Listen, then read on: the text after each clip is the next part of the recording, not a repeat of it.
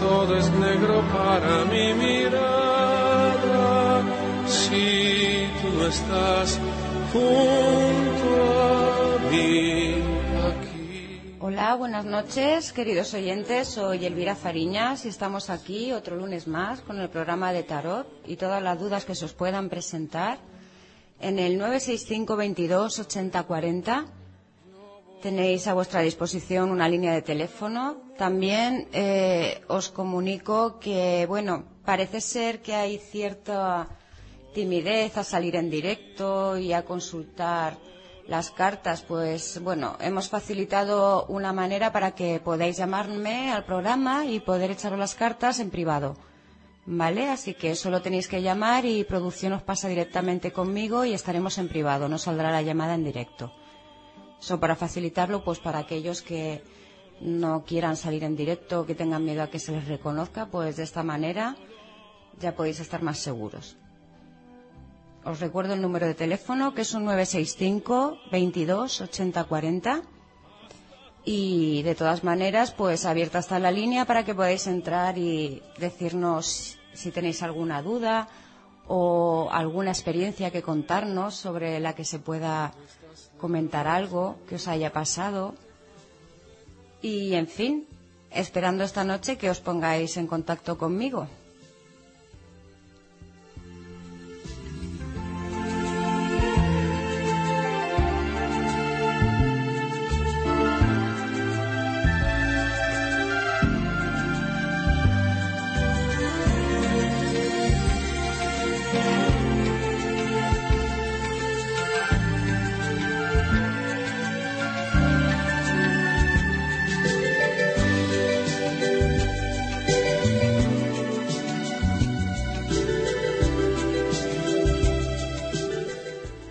Bueno, os vuelvo a recordar el número de teléfono, el 965 22 80 40 y la consulta privada es en la calle Foglietti número 47.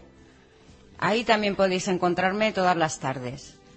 Hoy he traído un tema porque sabéis que yo no soy la típica tarotista que está esperando a que me llaméis para yo os voy trayendo temas para que ir informando a la gente y para que vayáis conociendo un poquito mejor todo lo que se nos avecina aquí en esta nueva era. Y hoy he traído un tema para que podáis entender un poquito mejor las distintas vertientes que tiene todo esto de la magia, pues la santería, el vudú, y que algo que está ya entre nosotros y que bueno, que es mejor conocerlo, aunque sea así por encima, para saber dónde nos metemos muchas veces que luego es un poquito complicado salir de estos sitios. Así que más vale estar un poquito atentos y, de todas maneras, si tenéis alguna duda, ya os lo he dicho, que se os la podré resolver. Me llamáis. Y bueno, y si tenéis también alguna experiencia que contarnos, yo creo que si es para compartirla, pues a mucha gente le vendrá bien.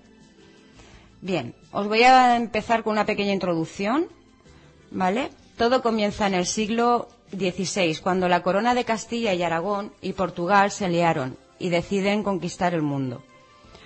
A Colón llegan las Américas. Se dedicaron a levantar sus ciudades llevando esclavos africanos, pero también pretendían instaurar su religión.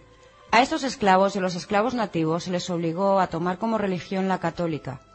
Después de mucho resistirse e incluso de escaparse, terminaron por aparentar rezar a los santos católicos, cuando en realidad en secreto y por un entramado sistema adoraban a sus propios dioses.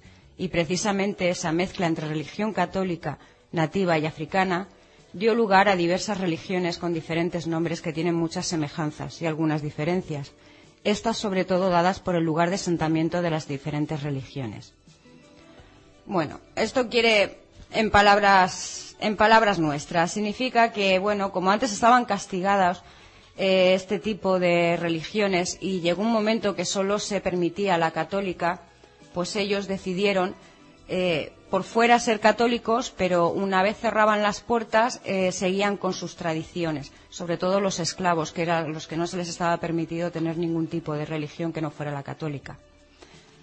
Bien, las diferentes religiones que podemos más o menos hacer una pequeña introducción de cada una son santería, palomonte, candomblé, vudú, umbanda y quimbanda. Os voy a hablar así un poquito por encima de ellas, porque tampoco es que sea una experta en todas estas religiones, porque ya sabéis que lo mío es la magia blanca. Estas las toco porque tengo que limpiar de vez en cuando algún trabajito y entonces pues tengo que saberlo, pero no son de mi, de mi línea. Todas coinciden con un dios supremo. Para unas es Olorum, Olofi, Olodumare, etc. Que dejó que uno de sus orisas mensajeros, en la mayoría de los casos Obatalá, crear la tierra y todas las formas de vida. Por eso los orisas son los más cercanos al ser humano y hacen de puente entre nosotros y Olofi. Los hombres, por mediación de ritos, Evo, que significan sacrificios, cantos, etcétera, se comunican con el orisha o les poseen la mayoría de los casos para pedirle su favor y protección.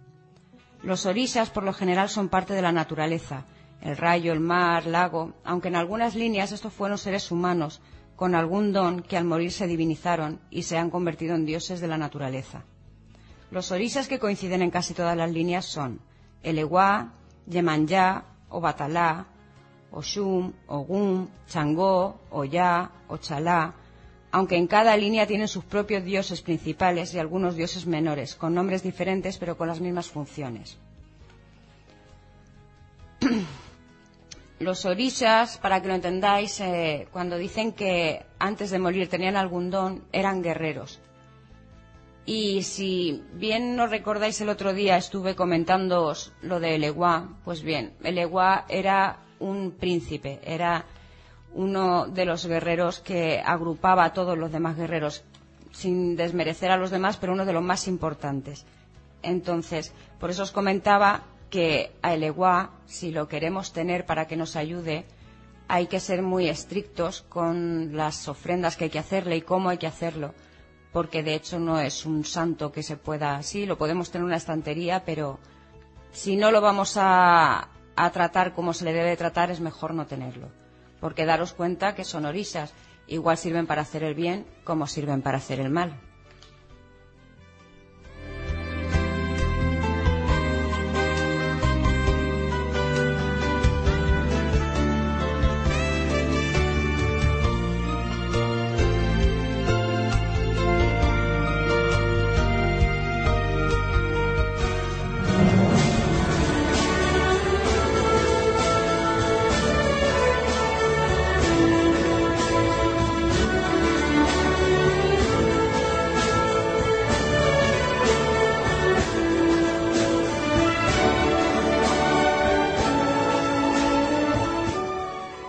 Continuamos. Os recuerdo el número de teléfono 965 22 80 40. No preocuparos si me interrumpís.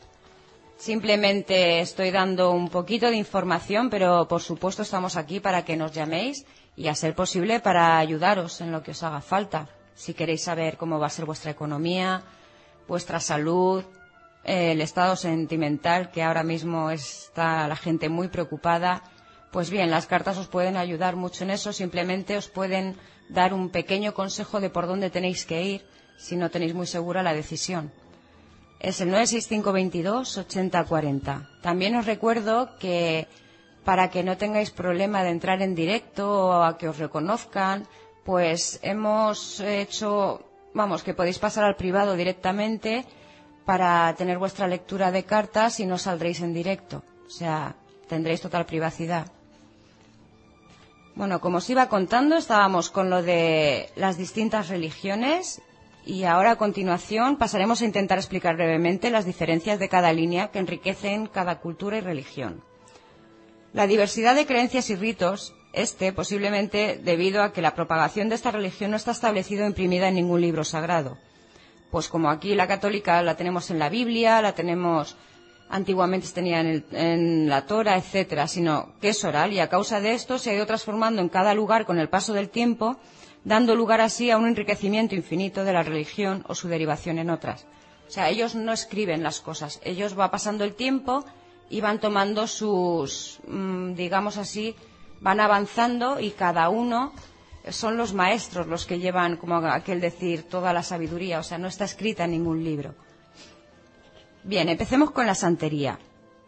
Esta religión, aunque nació en la Cuba occidental traída por los esclavos yoruban, es la más extendida y conocida. Para la santería, sus dioses son gente que al morir se han convertido en dioses que gobiernan la naturaleza. Esta religión también es conocida como regla Lukumi o regla Ocha. El jerarca en la santería es el Babalú.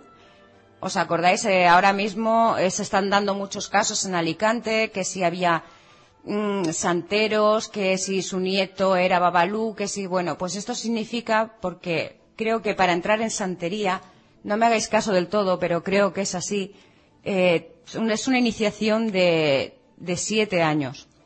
Y a cada año, cuando vas pasando cada año, te ponen el collar de cada orilla. Y entonces tiene que ser un babalú el que te tiene que, que bautizar. ¿Cómo lo hacen? Con caracoles, tres días de ritos, y si al final los caracoles contestan que sí, que eres algún familiar de Babalú, pues bien te pueden apadrinar como nieto, como hijo, pero bueno, ya te colocan un collar de una orilla y luego así durante siete años. Eso los verdaderos santeros, ¿eh? Estos de que dicen que se van a Cuba, pagan seis mil euros y vienen y tienen siete collares en un mes, esos no. Esos no valen. Esos tienen que ser cuando digan santero, preguntar cuántos años estás pegado estudiando. Que te dicen, nada, seis meses. A las seis meses, pues ala, sigue estudiando. Los verdaderos se pegan estudiando toda la vida. Pero para conseguir todos los collares, mínimo siete años. Si no, son nueve. Bueno, lo que estábamos, el jerarca en la santería es el babalú, el cual se comunica con los orisas a través de los bucios, lo que os decía, las caracolas, pero para hacer las ceremonias para los orishas y de iniciación están los santeros, se les llama también babalochas, o las santeras, que se las llama lialochas.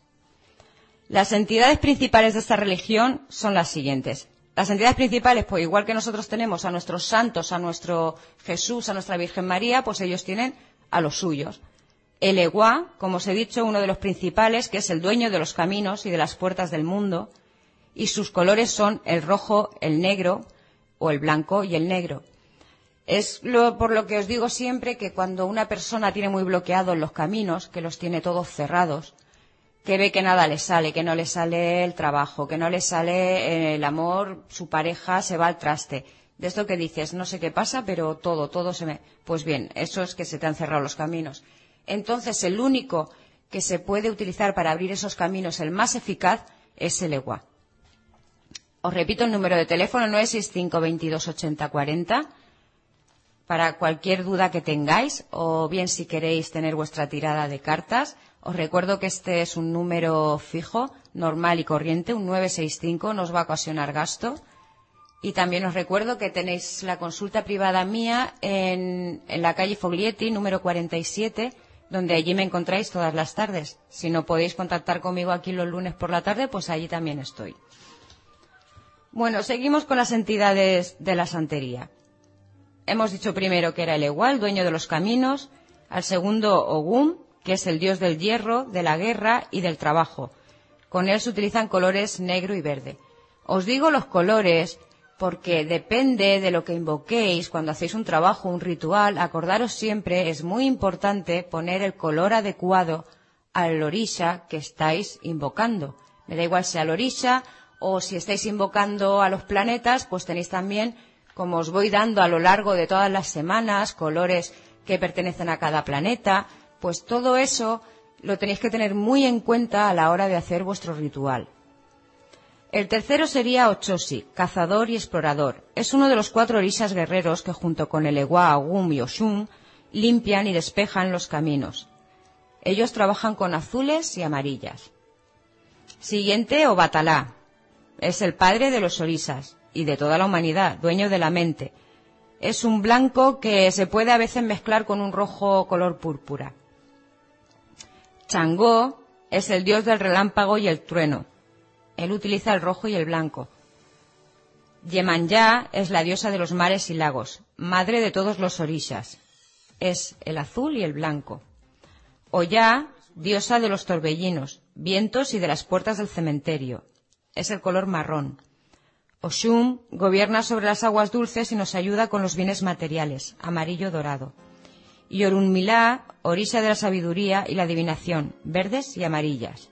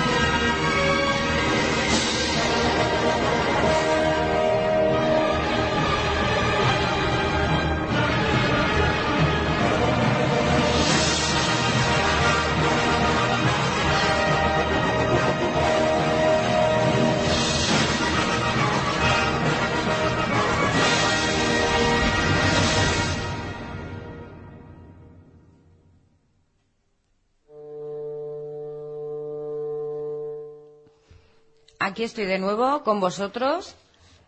Os recuerdo el número de teléfono, el 965 22 80 40. En la calle Foglietti tengo la consulta privada, en el 96 En el 47. Ya digo tantas veces el número de teléfono que ya me lío. Bueno, estábamos con lo de las diferentes religiones. Os estaba dando un repasito sobre la santería. ¿Vale? Y vamos a ver, eh, porque ellos sí que hacen o hacían sacrificios, sacrificios con animales, ¿vale?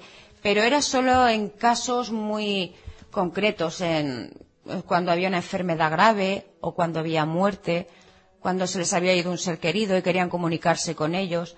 Para eso sí lo, sí lo hacían los sacrificios, los egos que os he dicho antes. Pero si no, pues no se dedicaban como ahora lo están haciendo así por deporte a hacer trabajos de este tipo.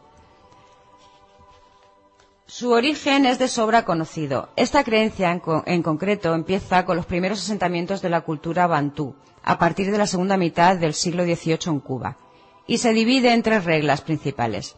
El palo mayombe, que es la más pura de todos y la que menos influencia cristiana tiene. El palo brillumba, se mezcla con la regla Ochá y palo quimbisa o palo cruzado, unifica la santería y el catolicismo en el culto congo. El jerarca mayor, el palero, es el padre Ganga, que tiene los conocimientos suficientes para manejar el caldero del muerto, que mediante un trato en vida deciden que se meta al caldero dando una prenda, dedo, pelo, para que por medio de un ritual y a través del sacrificio de un pollo deberá proteger y ayudar al palero. La adivinación, el palero, es por medio del paqueo pacamenso. Eso es el cuerno ese que llevaban antes. O de las cáscaras del coco. El caldero para los rituales se prepara ofreciendo un gallo. Se carga con 21 palo del bosque. De otros ingredientes mágicos, generalmente secretos. Un cráneo que representa al alcohol. Al alcohol significa el dios de ellos principal de los muertos y la prenda del muerto. También se viste con plumas para la ceremonia y los machetes de sarabanda. Delante del caldero, los cocos para la adivinación y una vela blanca para abrir el ritual y se tiene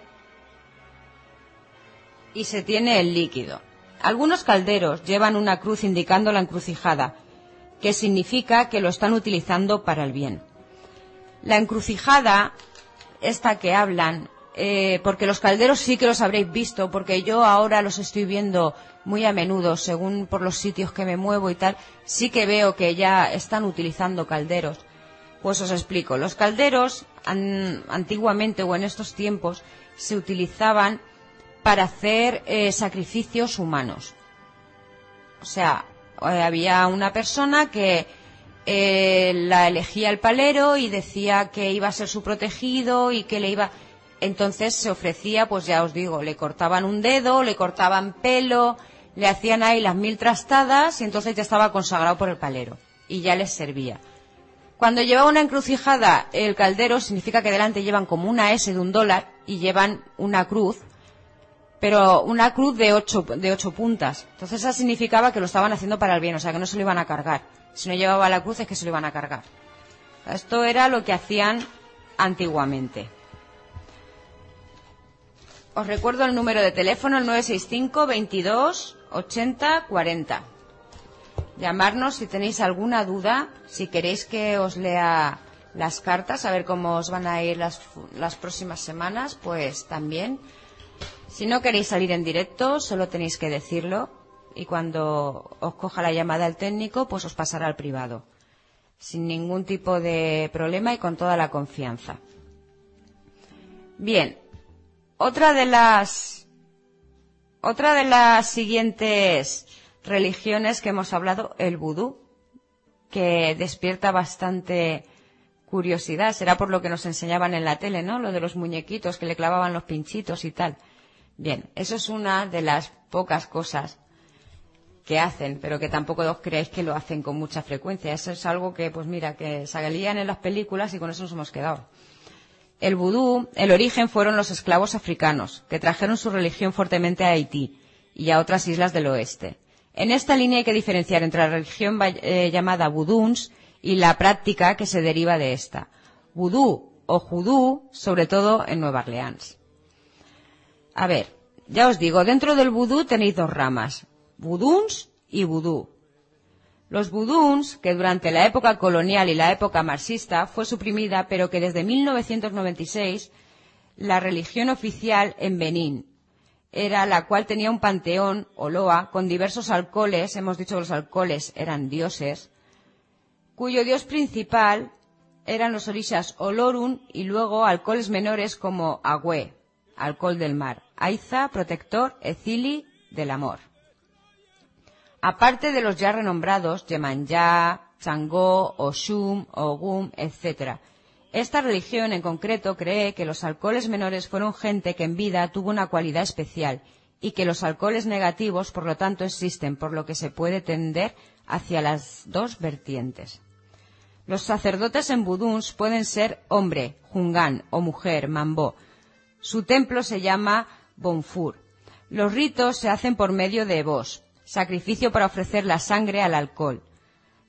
También hay una magia negra dentro del vudún que se llama el vudún zurdo, en el cual incluiríamos los zombies, muertos no muertos que por medio de una droga pierden su voluntad. Esto sí que es verdad y esto se lo han comentado, que hacían una especie de es como, no sé, una especie de antídoto o alguna, algún brebaje que hacían ellos. Que ahora, por ejemplo, si iba eh, una mujer que el marido le había hecho cualquier cosa, ¿qué tal? Iba allí, le hacían ese brebaje y se lo daban y se quedaba muerto en vida. Era un zombi y siempre a merced de lo que le dijeran que hiciese. Ahora hace esto, ahora lo hacía, ahora lo otro, ahora. Y hasta que ya moría de un ataque cerebral porque esa droga iba consumiéndole el cerebro y ahí se quedaba. En aquellos tiempos, pues fíjate, si ya no eran listos esta gente.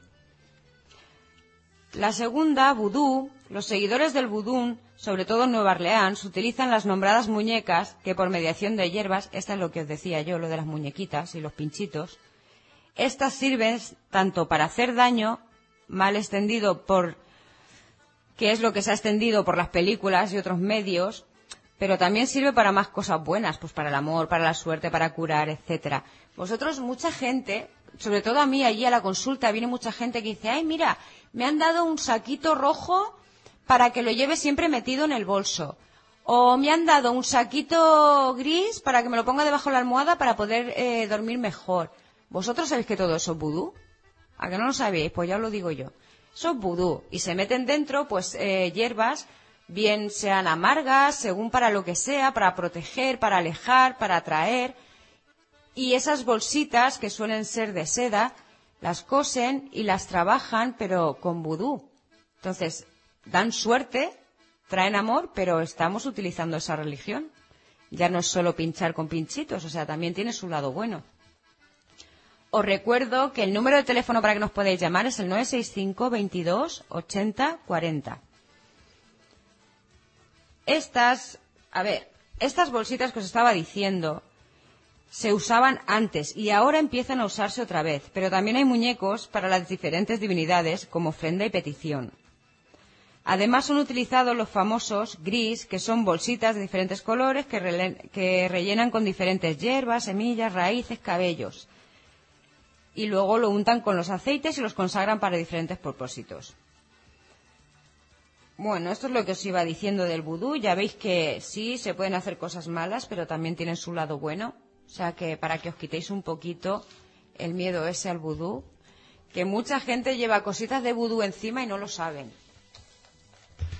Bueno, os recuerdo el número de teléfono, el 965 Estamos dando un repasito a las distintas religiones que tenemos y yo estoy esperando una llamadita vuestra para que nos contéis alguna experiencia o bien si necesitáis que os leamos las cartas, que os diga cómo os va a ir, pues bien, también hemos puesto a vuestra disposición este número de teléfono, que es totalmente gratuito, es fijo, es un 965, y que si no queréis entrar en directo, pues solo lo tenéis que decir al técnico y él os mantendrá, os pasará al privado conmigo.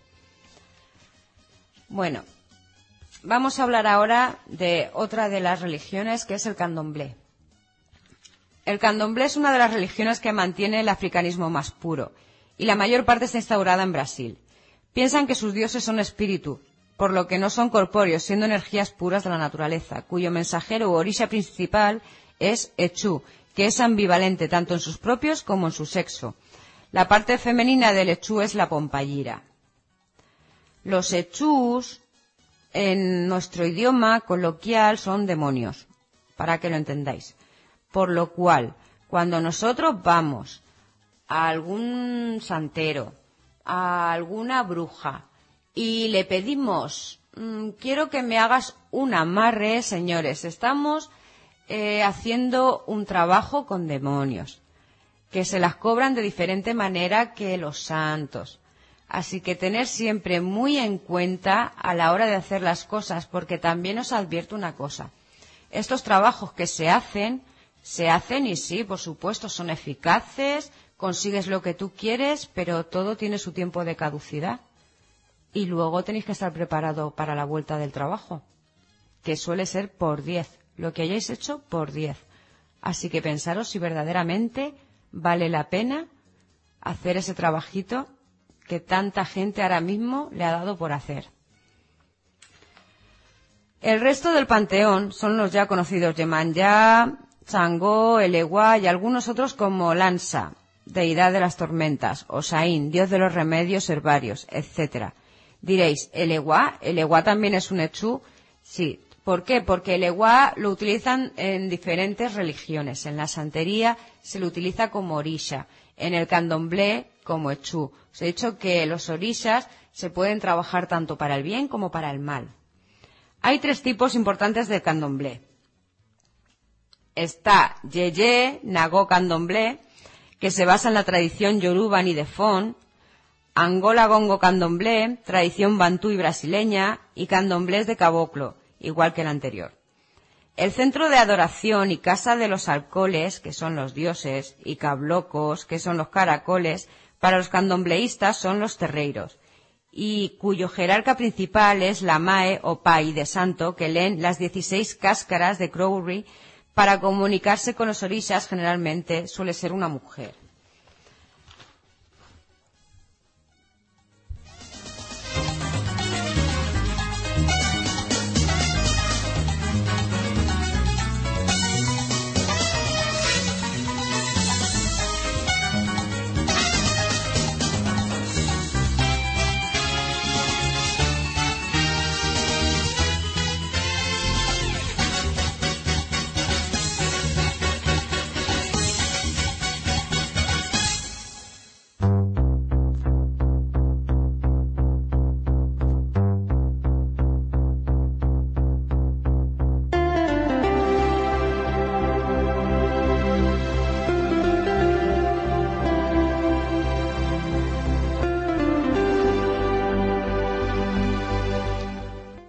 Buenas noches. Son las 11 menos 20.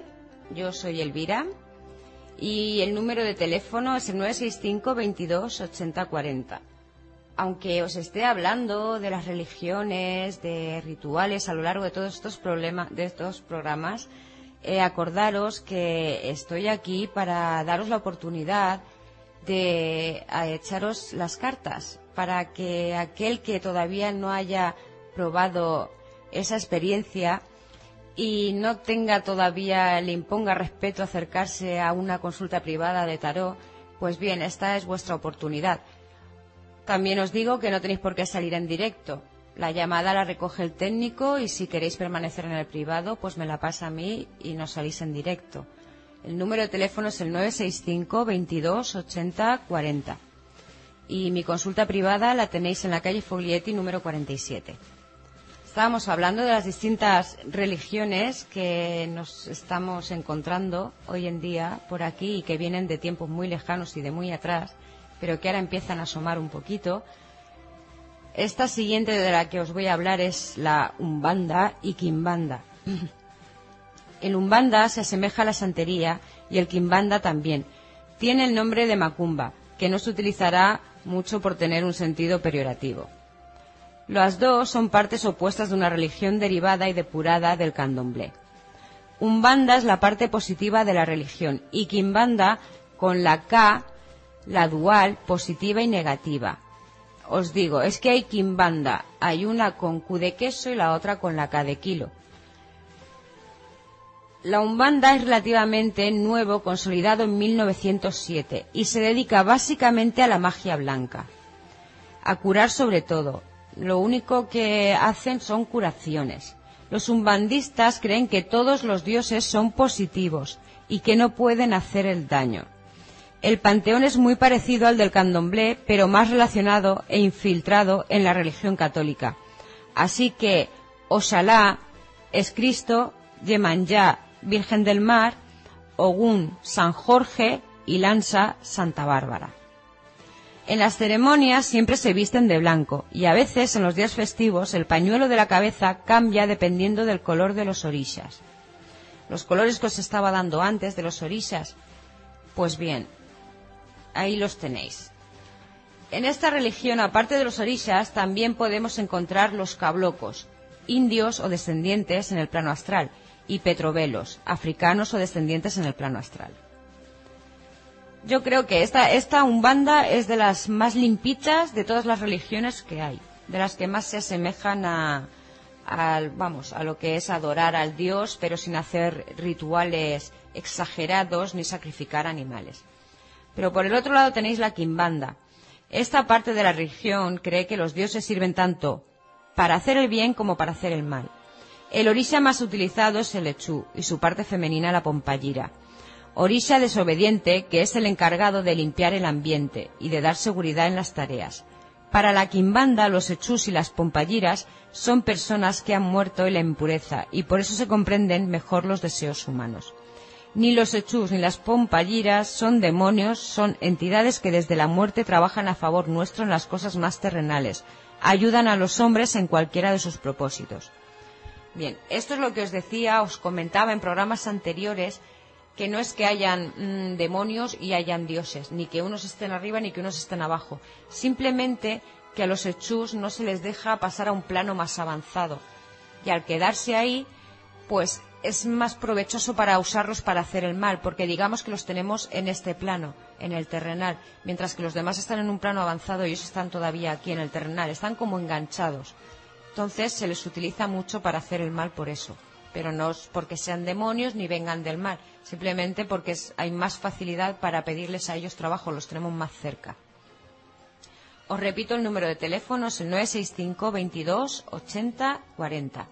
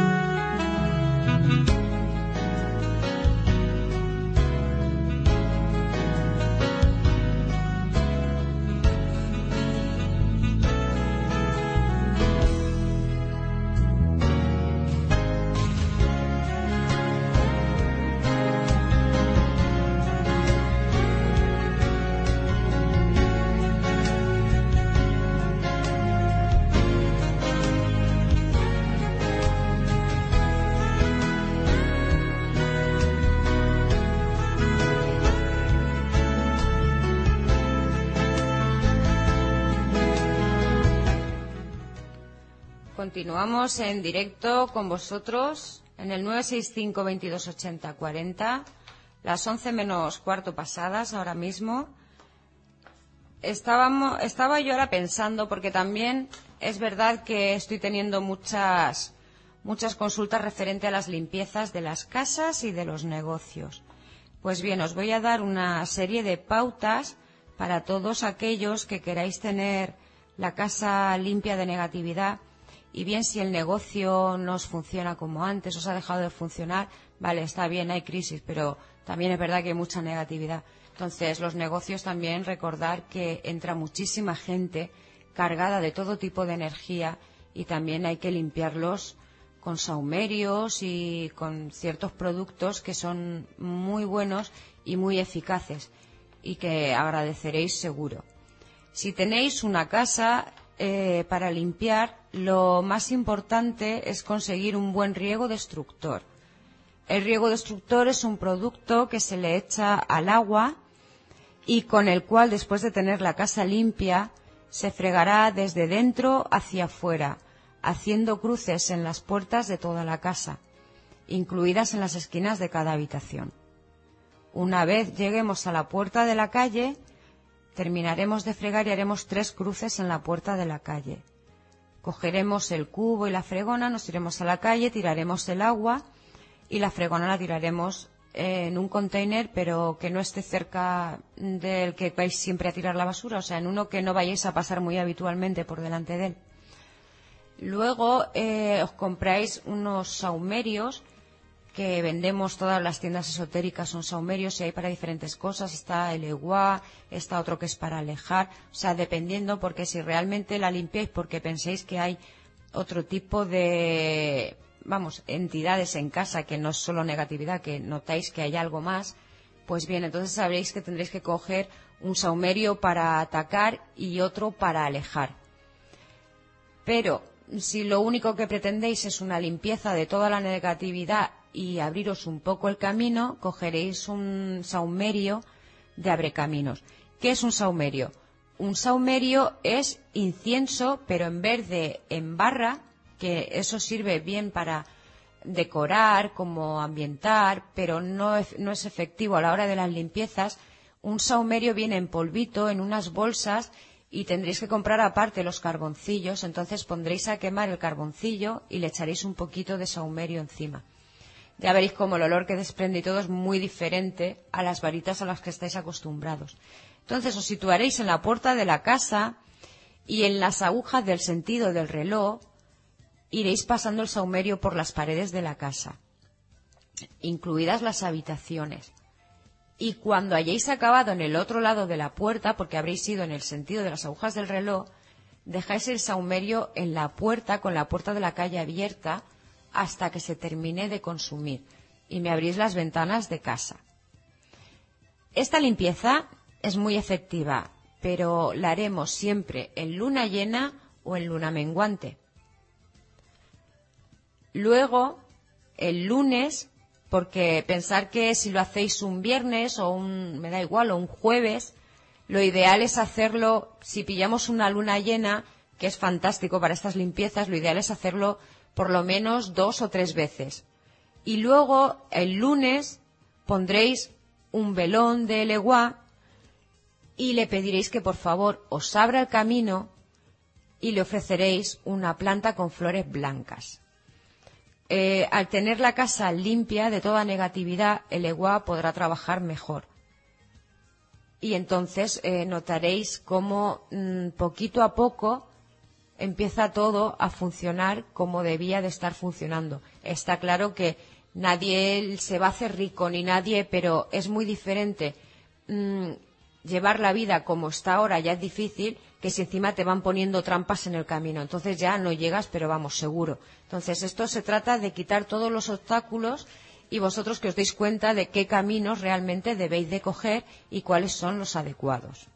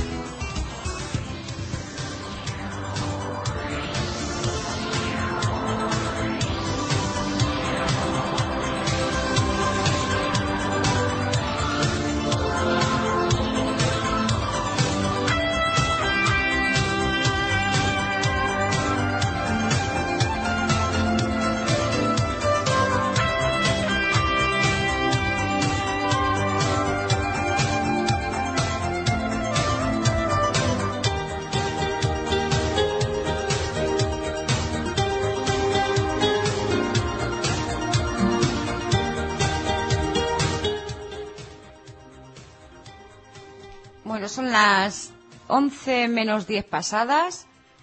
Os estaba comentando lo de la limpieza de la casa. Espero que se os haya quedado un poquito claro y que todos os animéis a hacerlo. Lo vais a notar la mejoría. De todas maneras, el número de teléfono es el 965 22 80 40 y podéis llamar si tenéis algún tipo de duda o si no habéis captado algo de lo que os he dicho, pues bueno, no tengáis problema, llamar y preguntarlo que para eso estamos. Ahora os voy a dar las pautas para limpiar un negocio, que prácticamente son las mismas que las de la casa. Necesitaréis un riego destructor, un buen saumerio, ahí sí que tendréis que poner un saumerio de legua, un abrecamino, ¿vale? Con el riego destructor haremos lo mismo, fregaremos de dentro hacia afuera el negocio, haciendo una cruz en cada esquina, tres cruces en la puerta de la calle cuando hayamos terminado de fregar, tiraremos el agua a la calle y la fregona la meteremos en una bolsa de plástico y esperaremos a quemar el saumerio. Hemos dicho que quemaríamos el saumerio con un carboncillo, echaríamos el saumerio encima, que es un tipo de incienso, pero suele llevar mirra, ruda, que es para proteger y limpiar. Entonces, en sentido de las agujas del reloj, pasearemos el saumerio por todo el local hasta volver a llegar a la puerta de la calle. Lo dejaremos en la puerta con la puerta abierta hasta que se termine de quemar incluidas las ventanas si es que el local tiene ventanas. Luego lo meteremos en la misma bolsa que hemos metido la fregona, ¿vale? Y entonces cogeremos y con cerraremos la bolsa y la tiramos. Esa la tiráis cerca, fuera, o sea, alejada de un container que no tengáis cerca del local ni del negocio. O sea, en un sitio que no vayáis a pasar por ahí al menos en un mes.